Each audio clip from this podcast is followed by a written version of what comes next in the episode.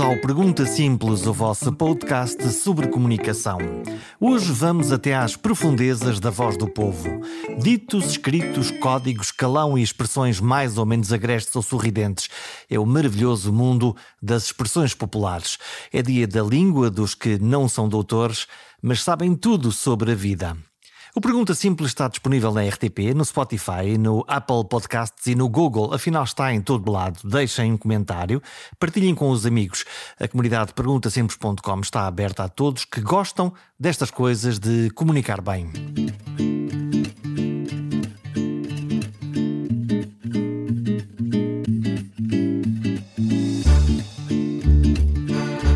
Língua é a nossa biblioteca da alma.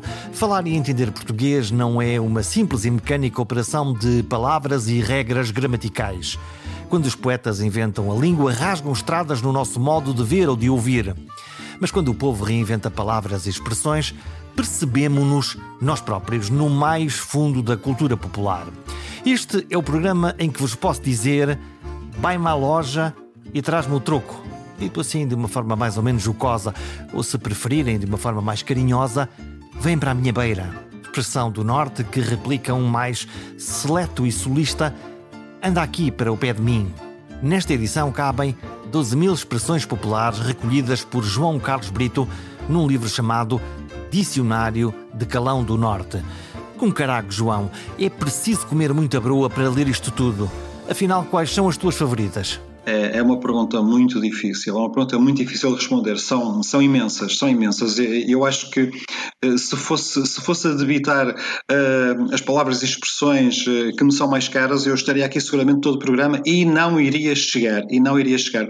Mas uh, vou, vou disparar algumas, portanto, sem, sem especial enfoque, mas, por exemplo, o bem uma loja, por exemplo, o bem de batalha, o bem de adoro o bem partilhar, tão norte, não é? Tão norte. Uh, aquelas expressões uh, mais nortenhas, a chieira, o peteiro. Uh, se formos atrás dos montes, não é? E darmos, e, e darmos um saltinho e darmos um saltinho um, a Miranda, a Canhona, há tantas, tantas, tantas. Olha, realmente nós podíamos fazer um programa só com estas expressões, só que muito provavelmente uh, quem, quem estivesse a ouvir iria ter algumas dificuldades, porque mesmo quem é do Norte, seguramente que não domina todo este léxico, porque estamos a falar de vários nortes. Há vários nortes. Há o norte do Alto Minho, há o norte de Trás-os-Montes, há o norte do, do Porto. Eh, de resto, eh, falamos aqui da, da expressão que é o vai-me à venda, vai com B, de vai à venda, a venda eh, que é a, a mercearia de bairro, a, a, mercearia ali da esquina e que no Alto Minho se chama de, de, de a venda, o sítio onde se faz a venda, uh, ou então uh, uma curiosa declinação que é uh, até quase em modo de provocação, vai-me à loja e traz-me troco. Mas isto não quer dizer exatamente compra lá qualquer coisa e, e, e traz-me o troco do dinheiro que, que te estou a dar, pois não. Quer dizer tudo menos isso. De facto, a, venda é um estabelecimento tradicional, portanto, era um tasco, mas era muito mais do que um tasco, não é? Era um sítio onde se comprava tudo e mais alguma coisa, era um sítio onde as pessoas conversavam, jogavam, estavam até altas horas, normalmente fechava-se a porta, não é? Porque havia, havia os horários, e ainda, ainda as há, ainda as há vendas, ainda há as vendas, mas de facto o vai-me à venda, e que tem, como disse, esta, esta variante eh, mais na zona do Porto do, do vai-me à loja, ou então, eh, falando corretamente, este, este nortês, se assim quisermos chamar, o venda ou vai-me à loja, quer dizer tudo, de facto, menos aquele primeiro significado. Isto não quer dizer absolutamente vai fazer compras, quer dizer não me chateie, estás a aborrecer-me, portanto, é isso que quer dizer. O que é curioso, e de facto é que eu tento preocupar-me e tento escavar a, a, origem das palavras, é que loja Uh, ainda hoje é não apenas, portanto, estabelecimento comercial, como a parte de baixo das habitações onde as pessoas de antes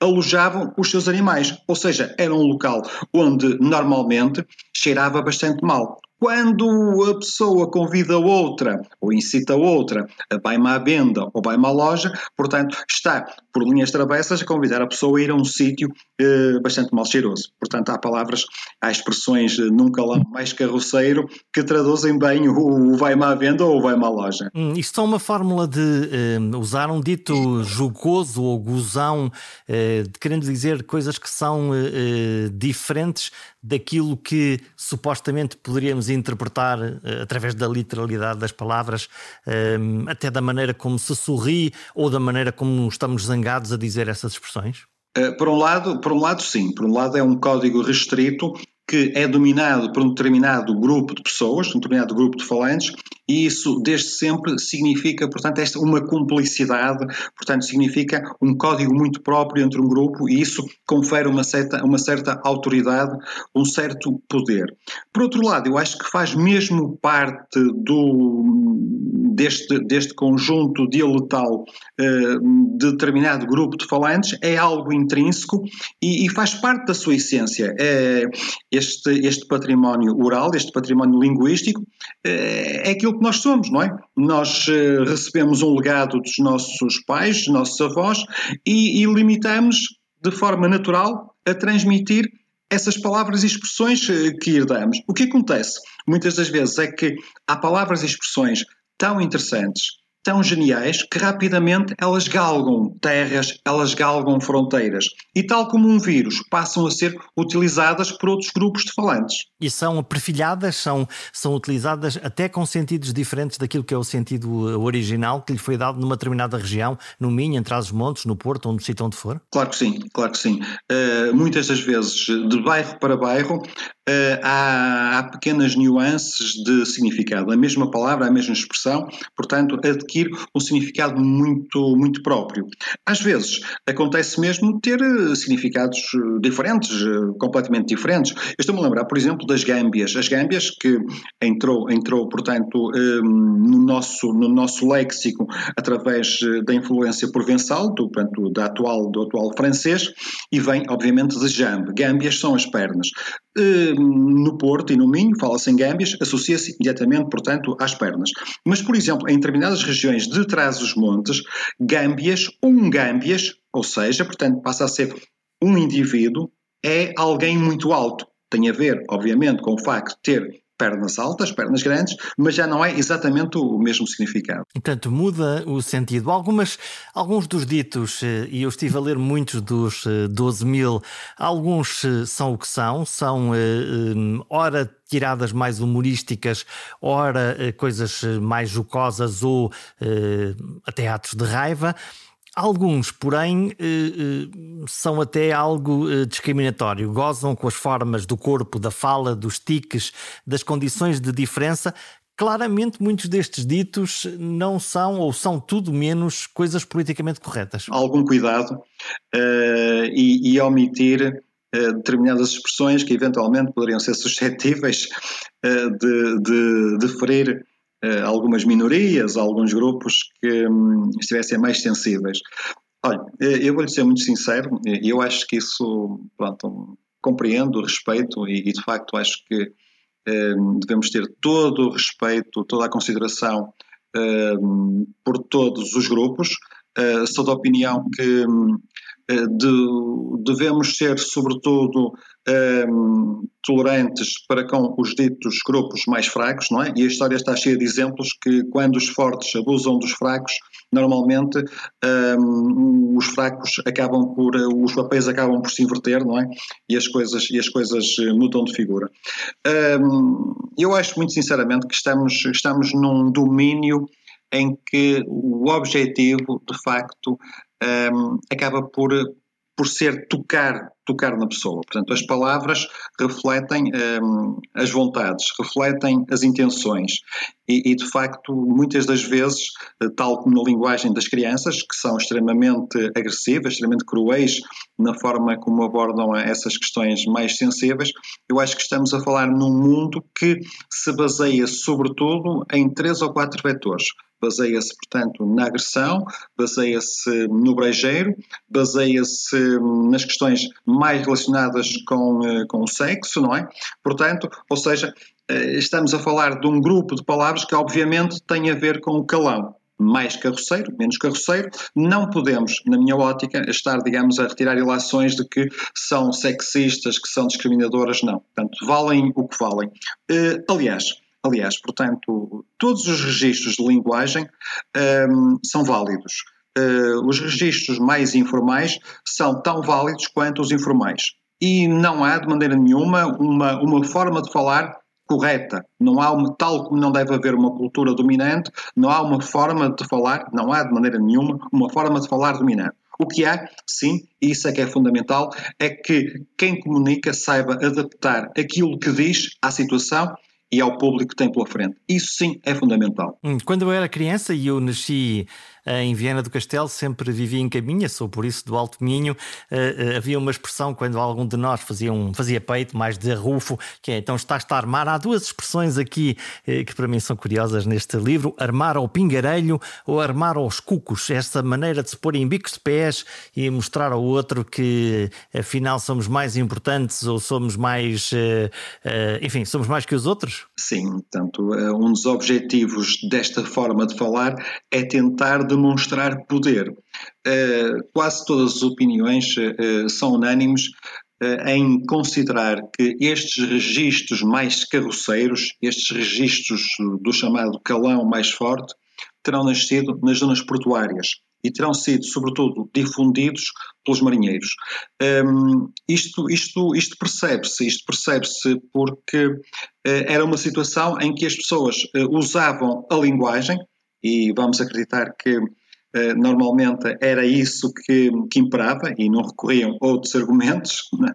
mas a própria linguagem, o próprio calão, era uma modalidade para tentar amedrontar o adversário quer nas transações comerciais, portanto, quer na tentativa de, de não ficar a perder, ou seja, nas tais contas à moda do Porto, não é? Do Porto de Pesca, em que uh, as pessoas tentam, uh, tentam fazer o melhor negócio possível. Era uma forma de desafio, de resto, depois declina-se em canções ao desafio, que se ouvem, por exemplo, no Minho, de uma forma jocosa, em que, lá está, se faz peito em relação àquele para o qual estamos a cantar? É o jogo, é o jogo, portanto, isso é um jogo, os cantares ao desafio, as desgarradas, é um jogo em que está sempre, está sempre presente o elemento brejeiro, está sempre presente o ato de sedução, eh, não só em termos de sexuais, mas sobretudo em termos de conseguir vencer eh, de forma, de forma, portanto, de conseguir vencer o desafio com argumentos, mas também é, é, é, fundamental que nesses jogos, nesses jogos que são deliciosos, existe algo que é, é fundamental, que é o respeito pelo adversário, que é a nobreza uh, da forma como se gerim os argumentos. Mesmo nos cantares ao desafio, e como com certeza saberá, é uma área uh, que me interessa mesmo, mesmo bastante. Uh, eu estive, portanto, durante os últimos dois anos numa, num, fiz parte, tive a honra, tive o privilégio de fazer com o Augusto Canário e com a Cristiana, tivemos, portanto, de fazer parte de um júri, de, de, um, de um, concurso, de um passatempo de televisivo, justamente sobre cantares ao desafio, e não, não há qualquer. Repare, uh, quem, quem ousa, quem ousa uh, calcar o risco, imediatamente, portanto, usando uma, uma, uma forma também uh, popular, é imediatamente posto fora de combate. Já que falamos sobre isso, e quando nós ouvimos Augusto Canário, ou Kim Barreiros, ou eh, exatamente esse cantar ao desafio das romarias, que usa uma determinada linguagem que está exatamente na fronteira, mas não a pisa, eh, e depois aquilo que assistimos eh, nos últimos anos a outros cantores que tentaram imitar os originais e que claramente ultrapassaram essa fronteira e foram usaram da linguagem para, para uma forma até muito mais descritiva, muito mais direta e sem aquele píncaro, aquela, aquela pequena piada que está mesmo ali no limite do que pode ser. Por exemplo, Augusto Canário é um bom, é um bom exemplo disso. É um excelente exemplo, mas uh, nós, estamos, nós, nós, estamos justamente a referir-nos a, a uma forma inteligente, não é? De fazer humor. É preciso saber fazer humor, não é? E é preciso nós termos sempre em consideração esses aspectos, como o respeito, como a ética, como a. Enfim, uh, acho que é fundamental, não só nos cantares do desafio, como em tudo na vida. E há quem não saiba, não é? Há quem não saiba uh, respeitar esses limites. Como é que se ouve o povo? Como é que, como é que, que, que, tipo de ferramentas é que usou para, para, para ouvir as pessoas, imagino que as mais velhas, para conseguir fazer esta recolha deste número de expressões uh, populares de calão e não só? Uh, é uma situação que nunca pode ser de laboratório. inicialmente, portanto, eu, eu terei começado esta, esta recolha há 35 anos inicialmente pensava que isso era possível, portanto, eh, falar com determinada pessoa ligada a uma área normalmente mais tradicional, como a panificação, eh, as pescas. Uh, olha, agora não se importa, diga lá as palavras, as palavras engraçadas que costuma dizer, e a pessoa não diz nada. Portanto, o único, na minha opinião, a única, a única estratégia possível é ser um ouvinte atento e manter uma conversa uh, com a pessoa e deixá-la ela própria, portanto, ao longo desse, desse discurso, deixá-la fluir essas palavras e expressões. Uh, essa, essa é, é, esse foi o único método que eu, uh, que eu, eh, que eu utilizei e penso que não haverá outro mais correto. Estamos a falar, portanto, de um ambiente que tem que ser natural. Se forçarmos alguma coisa, não vai resultar. A própria pessoa se sente intimidada e vai, e vai ela própria sentir que está, que está a ser avaliada e, e, e não vai utilizar aquilo que nós queremos, que é aquilo que é genuíno, que é mais popular. Muitas dessas expressões eh, eram, são usadas pelos mais velhos, estarão a perder-se por eh, efeito da erosão do tempo? Claro, todos os dias nascem e desaparecem palavras, não é? Uh, o, o, que eu acho, e esse é um dos objetivos, uh, se me permitem, essa habilidade do, do, do, trabalho que, que levo a cabo, é essa mesmo, é tentar uh, contribuir para preservar determinadas palavras e expressões que são nossas, que são do nosso norte, e que se nós não, não as registarmos, de facto elas acabam por passar à condição de arcaísmos, deixam de ser utilizadas. Isso para mim é uma pena. Hum, algumas eh, palavras destas, destes tais arcaísmos que, eh, que se perderam e que, e que notou que já, já não estão a uso ou que se foram, que se foram perdendo? Cada vez, cada vez menos uso, cada vez, cada vez menos uso, algumas delas, e de facto são algumas pessoas, e estamos a falar agora neste momento, seguramente de uma faixa etária para cima dos 65, 70 anos. Eh, eu lembro uma, uma das palavras que até meados, até meados do, do século XX era utilizada, era uma palavra normal, fazia parte do léxico normal de qualquer uh, uh, falante do Alto Minho, que era o peteiro, não é? E mesmo a própria chieira, a palavra chieira que é tão minhota, não é? Foi uma palavra que durante muitos anos deixou de ser utilizada. Então, para quem não sabe, o que é que é o peteiro e o que é que é a chieira? o peteiro é o mielheiro, ok? Pronto, e chama-se chama peteiro porque vem do verbo petar, que é também um verbo bem minhoso, significa cortar, cortar aos bocadinhos, e tem a ver com aquele uh, antigo, antigo hábito, não é? Que, que se tinha, os, os milheiros, os porquinhos não, não são como os de agora, que têm um, uma abertura por, por baixo e dá para tirar, não é? Antigamente não, antigamente era, uh, era um ato nobre quando a família, a família poupava para um determinado objetivo e depois havia um, um momento nobre em que uh, se pegava no martelo e se partia, se petava o milheiro aos bocadinhos para comprar alguma coisa que ia ser muito bom para a família. Isso é que é o peteiro. Há quem diga que também tem a ver com as pesetas, peseteiro, mas eu penso que o mais correto é mesmo peteiro, de apertar, do verbo, do verbo cortar aos bocadinhos. A chieira, a chieira é uma palavra, é uma palavra de Viana, uma palavra de caminho, é uma palavra cerveira, uma palavra do, do alto minho, que tem a ver com o indivíduo estar uh, tão vaidoso, tão vaidoso, parece que vai chiar, não é? É, é vaidade. E, e, é, e, é, algo que era uma palavra corrente, do dicionário corrente, do, do vocabulário corrente de todos os minhotos, e que durante muitos anos, por, porque alguns, algumas sumidades entenderam que nós deveríamos todos dizer o mesmo, não é? Isso é que é bonito, isso é que é bom, uh, intimidou um pouco os falantes, que deixaram de, de, utilizar. Eu vejo com muito agrado que, felizmente, há muita cheira normalmente em utilizar estes vocábulos, estas palavras que são, que são tão nossas. Hum, as elites não são muito fãs da forma de, de, de, falar do povo. Tentaram normalizar isso e, com isso, eh, destruir a rede cultural tentando normalizá-la, eh, ou pura e simplesmente é apenas um reflexo do eu não compreendo ou isto não está exatamente conforme os cânones, logo não devia ser utilizado. Vamos arrumar isto aqui num lado do calão e a coisa está fechada. Uh, eu, acho, eu acho que. Uh temos, temos, temos de tudo, não é? Pronto, o Wesley Queiroz dizia que hum, as pessoas mais provincianas eram as de Lisboa e, e sobretudo porque hum, alguns políticos uh, chegavam à capital uh, e uh, assumiam posições mais provincianas do que os próprios nados um, na capital. Há, há, há várias, várias, vários, factos que são, que são assumidos como realidades que são perfeitos disparates, não é? Pronto, há coisas diferentes. Uma é o nosso léxico, é aquilo que faz parte do nosso repertório vocabulário, não é? É o nosso cartão de visita enquanto falantes, enquanto cidadãos.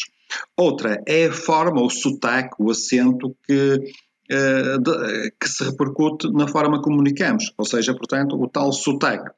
Uh, o primeiro, a primeira realidade que nos tentam impingir é que há um sotaque correto neutro, não é? O tal dito sotaque de Coimbra, não é? Pronto. Uh, o segundo é que há um conjunto de palavras e expressões que nós só podemos utilizar em, determinadas, em determinados meios.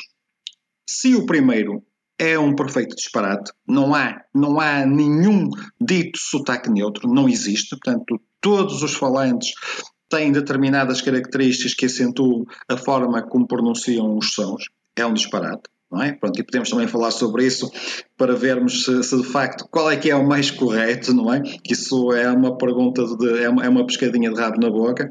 Uh, a, a, segunda questão já tem mais alguma forma, já tem mais algum, algum cabimento, não é? Portanto, de facto, nós, tal como eu disse há pouco, devemos saber estar, não é? Tal como em tudo na vida, devemos tentar adequar o nosso discurso uh, às situações. Isso é óbvio. É? Agora, isso não passa necessariamente por utilizar um léxico uh, cinzento, um léxico completamente, digamos, dentro dos parâmetros da linguagem corrente. Porque uh, a, a, linguagem literária cuidada pode também ser, ser enriquecida por imagens que muitas das vezes algumas pessoas poderão atribuir uh, às linguagens informais, ao calão, às gírias, não é? Portanto, isso é tudo muito relativo. Agora, em relação ao dito sotaque dominante, é, vamos ver. Um, e, eu penso que não é uma opinião, é um, é um facto, é um facto. O, tudo indica, tudo indica que o português que nós falamos hoje, não é? Um, a língua que nós falamos hoje, uh, inicialmente, por exemplo, para ter um elemento nós no Norte muitas das vezes somos, somos criticados, há, uma, há uma, uma, forma de ver até sintosa, a, a, nossa célebre troca dos Bs pelos Vs. O que é facto é que Uh, ainda o português não existia, ainda a língua portuguesa não existia, ainda Portugal não existia, e as pessoas que gravitavam neste espaço, portanto, que vai do norte da península, mais ou menos inicialmente delimitado pela linha do Douro, trocavam os Bs pelos Vs. Portanto, isso é um fenómeno uh, perfeitamente reconhecido, que é o betacismo, uh, e, e, e, e trocava-se os Bs pelos Vs. E depois havia outras particularidades, não é?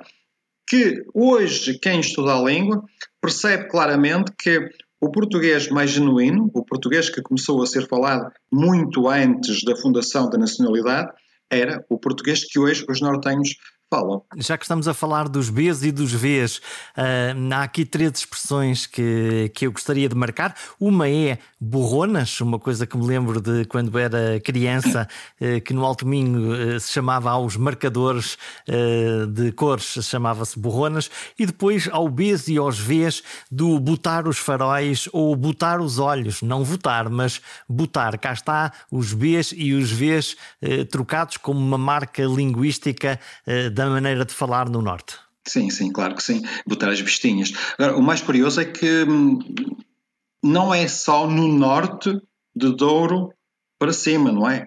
Eh, essa marca linguística de trocar os Bs pelos Vs vai seguramente num corredor litoral, mais litoral, mais litoral, porque o, o, o, um, a difusão da língua faz-se numa perspectiva sempre de corredor diagonal uh, e vai seguramente uh, Figueira da Foz, uh, Aveiro, troca-se muitos Bs pelos Vs, Figueira da Foz, inclusivamente até Leiria. Esta questão dos sotaques é uma questão uh, interessante. No, nós estamos a perder os nossos sotaques e com isso a perder diversidade cultural e de linguagem e de maneira de dizer as coisas mais uma vez com a imposição da, da norma uh, deste uh, eixo entre uh, Lisboa e Coimbra, onde se diz joelho e coelho e onde não se trocam os Bs pelos Vs? Eu acho que nós, nós portanto, os primeiros 7, 8 anos são fundamentais e decisivos. Portanto, é a altura em que se faz a aprendizagem da língua. A aprendizagem, portanto, nós fazemos por tentativa e erro e por repetição. Uh, nenhum familiar nosso, nenhuma mãe, uh, nenhum pai, uh, nenhum professor, educador nos diz: Olha, tu para pronunciares o som S, colocas a língua no palato, quer dizer, inspiras. Não, é uma aprendizagem que se faz de forma natural. E essa aprendizagem faz-se por repetição. Ou seja, nós interiorizamos esses processos, que são processos físicos, não é? se não houver qualquer problema na, na, área da fala, na área, portanto, do, do aparelho fundador, nós eh, interiorizamos até aos 7, 8 anos essa forma, e essa forma, o tal sotaque, a tal, o tal ritmo que, nós, eh, que nos é legado pelos nossos, eh, pelas pessoas que nos ensinam a falar, familiares, próximos, escola, eh, nunca mais, nunca mais nos vai largar. Nunca mais. O nosso sotaque é, uma, é algo que nos acompanha a vida toda. Agora, é, o que é possível, isso sim, é de uma forma mais, mais enfim, mais treinada, esconder ou pelo menos omitir essa forma que nós temos, não é? Estou-me a lembrar, por exemplo, da, da, da, Luciana Abreu, não é? Portanto, que tem uma forte, uma forte, um forte sotaque do norte, do Porto, e que conseguiu, portanto, mercê de muito esforço, de muita técnica, de muito treino, uh, conseguiu, uh, portanto, esconder completamente esse sotaque. Mas isso é porque ela faz um esforço imenso para que isso aconteça, porque mal, mal deixe de fazer esse esforço, de uma forma natural, ele, ele ele emerge e, e vem à tona. Ou aquilo que nos acontece quando saímos da nossa terra e voltamos meses ou anos depois, e quando pomos o pé na nossa terra, no café, onde sempre fomos e estamos com os nossos amigos, Eis que eh, todo o sotaque e essa matriz aparece na nossa cabeça, na nossa língua e na nossa maneira de dizer. Sim, sim, sim, sim. Claro que muito tempo, muito, muito tempo, anos, anos uh, a ouvir, não é?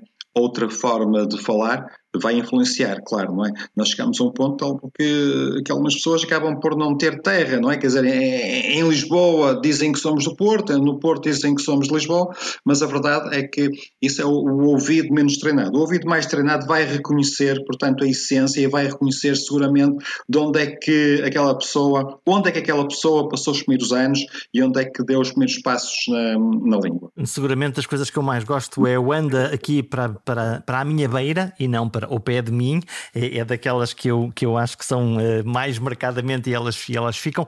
Depois, uh, estamos no tempo do advento da internet, onde, por um lado, se estão a perder estes uh, ditos mais populares ou mais portugueses ou com maior raiz, e temos os, as crianças, os meninos mais novos, muito graças aos YouTubes desta vida, a serem aculturados quase num empobrecimento da linguagem, com expressões muito brasileiras como uh, usando o se antes de, antes de palavras, e portanto existe uma nova aculturação, por um lado, a perder-se um tipo de linguagem hum, com maiores raízes culturais, e por outro lado, a globalização está a matar estes ditos regionais, está a matar a regionalização, a maneira como nós somos, a tornar-nos todos muito iguais pelo mundo fora. Duas coisas, portanto, eh, não podemos é misturar eh, o léxico, as palavras, portanto, que as palavras e as expressões eh, que, que utilizamos com os erros, os erros de sintaxe, não é? Isso é que não podemos de maneira nenhuma. Portanto, há algumas, algumas,